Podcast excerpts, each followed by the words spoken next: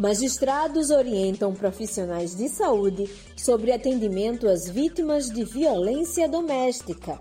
Núcleo da Polícia Civil na Casa da Mulher agiliza a expedição de medidas protetivas. Projeto garante oportunidade de emprego a mulheres agredidas por seus companheiros.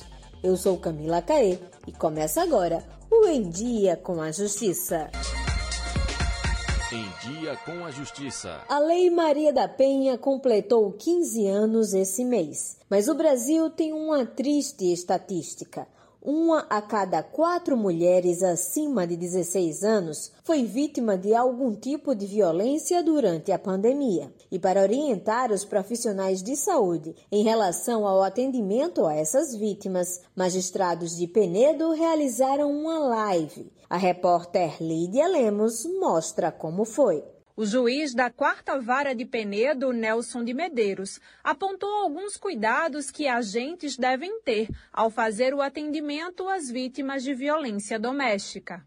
Nesse momento de atenção, quando chega então né, essa, é, essa pessoa para o atendimento, eu acredito que seja importante não só não, não, não, se prender exclusivamente ao que a pessoa fala, né, mas tentar captar alguns sinais é, do comportamento da pessoa, né, da, da vítima no caso, se tentar olhar olhar com um pouquinho mais de é, mais detalhadamente, você vai conseguir perceber algum sinal, alguns indicativos, né, de que tem alguma coisa errada na casa da pessoa ou na, no convívio familiar dessa pessoa.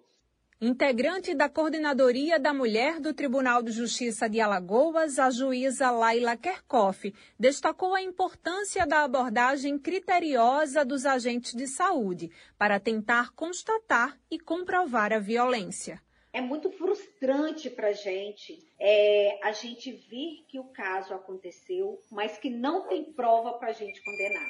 Então, às vezes, a gente fica assim, querendo muito prontuário, até para falar com a moça, ô oh, moça, olha aqui, está aqui escrito, tem aqui uma prova de que né, você foi lesionada, que ele te deu um soco no rosto, alguma coisa assim.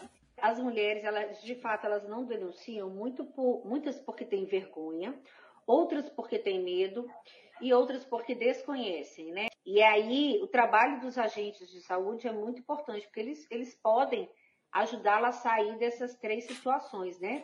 A Casa da Mulher de Alagoas, além de acolher as vítimas de violência doméstica com um atendimento psicossocial, também conta com um núcleo da Polícia Civil dentro da unidade, o que agiliza o deferimento de medidas protetivas e possibilita a denúncia imediata da mulher. A delegada Rosemary Chaves explica como funciona esse atendimento a gente confecciona o, boletim de ocorrência, a gente toma por termo as declarações desta mulher e essa mulher solicitando as medidas protetivas de urgência, a gente, ela vai dizer quais são essas medidas, porque quem diz é a vítima, tudo isso a gente vai colocar por termo e de imediato é, ou, ou, o mais breve possível, a gente peticiona ao TJ com o pedido de, de medidas dessa vítima.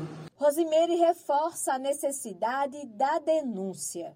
A partir do momento que se denuncia e ele é chamado criminalmente, processualmente, para responder pelo aquele ato que ele, que ele cometeu, ele vai pensar sobre isso, ele vai repensar sobre isso. Então, a denúncia é muito necessária, porque essa denúncia faz não só que ele ele responda pelo crime cometido, mas que ele também é, é, repense as atitudes dele de violência contra a mulher. Uma oportunidade de trabalho muitas vezes é o que mulheres precisam para deixar de serem vítimas de violência doméstica, e um projeto promete ser essa luz que elas buscam. Ouça na matéria. Dar o primeiro passo mudou a vida de Rosivânia e seus filhos.